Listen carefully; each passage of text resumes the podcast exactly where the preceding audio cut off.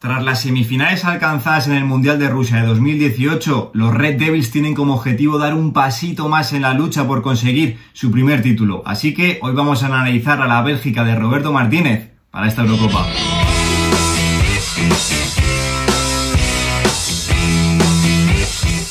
Muy buenos días chicos, como siempre digo, bienvenidos un día más al canal. Continuamos con esta serie de vídeos en las que estamos analizando a las que, a mi modo de ver, son las selecciones favoritas para levantar la Eurocopa. Y en esta ocasión le toca el turno a uno de los cocos. Hoy le toca el turno a la Bélgica de Bob Martínez, que si bien es cierto tiene un auténtico equipazo, pues parece que se le está empezando a pasar un poco el arroz, ya que a mi modo de ver está ante la penúltima oportunidad esta selección, esta auténtica generación de oro de fútbol belga para hacer algo importante en un torneo a nivel de selecciones. Vamos a empezar repasando la convocatoria en la que Bob Martínez ha cubierto el cupo de los 26 futbolistas que puede llevarse, donde se ha llevado un total de tres porteros, Courtois, Mignolet y Sels en portería. En línea de defensa, pues Anderweiler, Boyata, Denayer, Vermaelen, que irá hasta cojo a la selección, futbolista que ya está prácticamente retirado y sigue llamándolo Bob Martínez.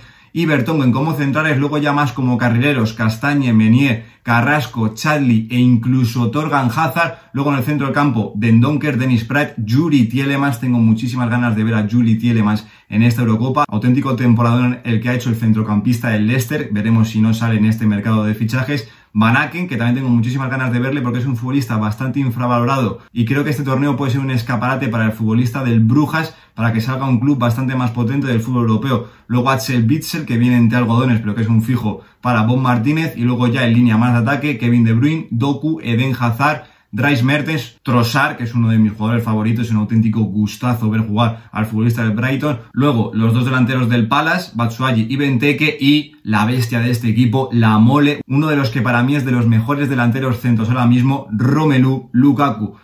Línea bastante continuista la de Bob Martínez con esta convocatoria. Es un bloque que lo conocemos prácticamente a la perfección. Sí que es verdad que a mí me llama la atención alguna ausencia, sobre todo en portería la de Castells. Luego podríamos destacar también la ausencia de Janus o de Sale Makers, que podía haber entrado mejor por Doku incluso. Y luego que no ha entrado Origi, que es un futbolista con el que normalmente contaba Bob Martínez, que podía haber entrado en lugar de Batsuayo y Benteke. Pero bueno, creo que ninguno de estos futbolistas hubiese sido titular, por lo cual creo que no son ausencias demasiado destacadas para el equipo de Bob Martínez. Como hicimos con Italia, vamos a repasar a un jugador por línea y comenzamos por la portería, con quien si no, Thibaut Courtois. Para mí ahora mismo el mejor portero del mundo, el actual portero del Real Madrid de 29 años, lo conocemos todos porque lo disfrutamos fin de semana sí, fin de semana también. Un portero que va muy bien por alto, que tiene muchísimos reflejos, una cosa que ha mejorado muchísimo este año, está siempre bien colocado en la portería, siempre bien atento y que sobre todo una cualidad que no tienen muchos porteros es que tiene un saque con la mano espectacular. Para mí, Thibaut Courtois está ahora mismo en el mejor momento de su carrera, como he dicho, para mí ahora mismo el mejor portero del mundo, por lo menos el mejor portero de la temporada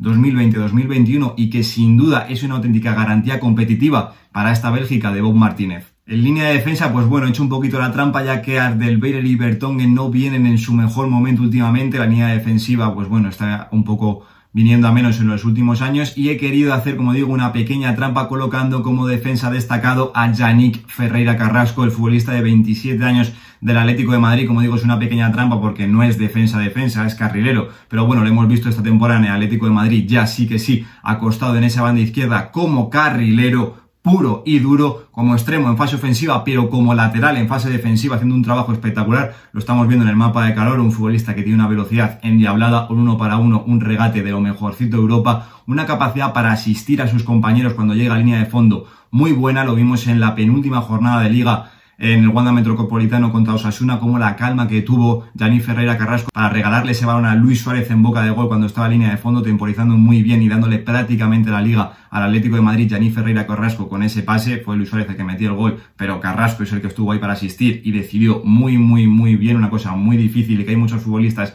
que no destacan en ello, sobre todo en el fútbol actual, y que luego es un futbolista que, como digo, tiene unas capacidades ofensivas muy buenas, pero ¿por qué destaca Yanni Ferreira Carrasco y por qué ha dado ese salto competitivo tanto en el Atlético de Madrid como lo que previó que le puede dar a Bélgica? Pues por el esfuerzo defensivo que está teniendo, como hemos dicho, un extremo en ataque, pero un auténtico lateral en defensa. Futbolista que yo creo que va a ser diferencial para Bélgica en este torneo y que, como digo, si bien seguramente lo vemos como carril, pues bueno, ante alguna baja que pueda tener Eden Hazard, también lo podemos ver a lo mejor un poquito más adelantado en esa línea de mediapuntas. Como digo, Yanni Ferreira Carrasco, un seguro de vida para esta Bélgica. En el centro del campo, quién si no, con Kevin De Bruyne, para mí uno de los mejores futbolistas del mundo. Vamos a ver cómo llega, porque en la final de Champions ya lo sabemos que sufrió una doble fractura en la cara, así que vamos a ver, como digo, cómo llega a este torneo, futbolista que de 29 años está en la edad perfecta para destacar en este tipo de torneos. Para mí, como digo, uno de los mejores futbolistas del mundo, lo destacamos en ese análisis de la final de la Champions, un futbolista que tiene una capacidad para el pase espectacular, tanto en largo como en corto, un futbolista que llega según la línea muy, muy, muy bien, que tiene un disparo potentísimo desde la frontal del área y que sobre todo lo que diferencia a este futbolista es que es ambidiestro, puede salirte por cualquiera de los dos perfiles. Sí que es verdad que en Bélgica va a tener un rol distinto al que tiene en el Manchester City, pero que bueno, que en esa posición sobre todo de media punta, sobre todo más tirado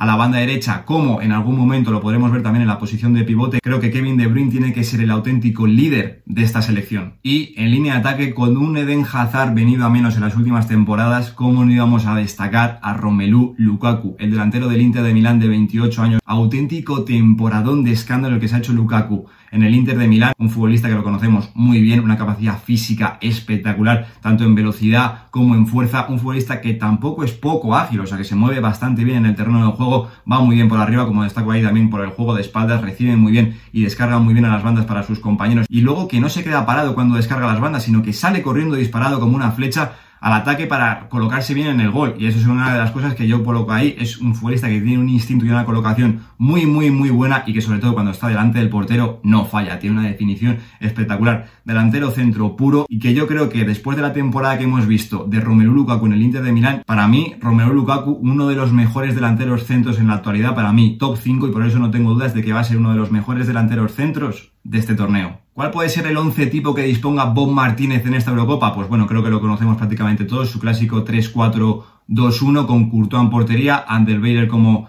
central derecho, De Nayer en el medio, Bertongen como central izquierdo. Luego en el carril derecho sí que tengo la duda de Menier o Castaña, ya que Menier no ha hecho una temporada bastante buena en el Borussia de Dortmund. Yo creo que podría entrar Castaña en esa posición, pero confía mucho Bob Martínez en Menier, así que a ver qué vemos. Carrasco, indiscutible en el carril izquierdo. Luego en el centro del campo, Yuri Tielemans, para mí imprescindible. Como he dicho al principio, tengo muchísimas ganas de ver al centrocampista del Leicester en este torneo y luego acompañándole o Bitzel o Donker. Yo creo que apostará por Bitzel porque es un futbolista que si lo ha llamado estando tocado, sobre todo porque ha estado lesionado durante toda la temporada y lo ha llamado para mí es porque va a ser titular. En línea de media punta es Kevin De Bruyne por la derecha, con capacidad también para venir al centro del campo para trabajar muchísimo y también con más libertad por el otro lado Eden Hazard que se juntará muchísimo a su compañero en línea de ataque, Romelu Lukaku. Auténtico equipazo y 11 que tiene Bob Martínez, por lo tanto está obligado a dar un pasito adelante porque está, como hemos dicho, ante la penúltima oportunidad de hacer algo grande en un torneo torneo internacional de selecciones. ¿Contra quién se enfrenta la Bélgica en la fase de grupos? Pues bueno, está en el grupo B y el primer partido tendrá contra Rusia, una siempre difícil Rusia en este tipo de torneos el día 12, luego jugará como visitante contra Dinamarca, también una selección que, bueno, en el Mundial de Rusia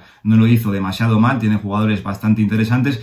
Y luego el día 21 jugará como local contra Finlandia, sin duda la cenicienta de este grupo. Grupo bastante asequible para esta Bélgica de Bob Martínez, si bien Dinamarca o Rusia pueden hacerle un poquito de daño, pero creo que no hay ninguna duda de que tienen la obligación de pasar como primera de grupo. ¿Y cómo veo yo a esta Bélgica de cara a esta Eurocopa? Pues bueno, si bien es cierto que es una de las selecciones para todo el mundo favoritas para llevarse este torneo, para mí creo que hay selecciones que están por encima ahora mismo de esta Bélgica, no por jugadores, sino por experiencia, ya que esta Bélgica, la máxima posición que ha llegado en un torneo internacional de selecciones es las semifinales del pasado mundial. Tiene que seguir con esa dinámica, un grupo que se conoce, pero para mí no la puedo categorizar ahora mismo como favorita. Para mí es una selección aspirante a llevarse el torneo, pero claro, clara candidata para llevárselo, lógicamente, pero como digo, no puedo clasificarla como favorita. Para mí es aspirante. Hasta aquí mi análisis a la Bélgica de Roberto Martínez, como hemos dicho, un auténtico equipazo el que tiene el seleccionador español, un bloque que se conoce de hace muchísimos, muchísimos años, pero que como digo, no la puedo colocar como favorita, aunque mucha gente la emplace en ese lugar, porque yo todavía la tengo que ver como mínimo llegar a una final de un gran torneo. Si en este torneo llegan a esa final, pues ya de cara al Mundial del año que viene, me la podré creer como una gran favorita, pero de momento no la puedo poner más arriba de aspirante. Aspirante clara, sí, puede llevarse el título perfectamente como cualquier otra, pero para mí ahora mismo no es favorita.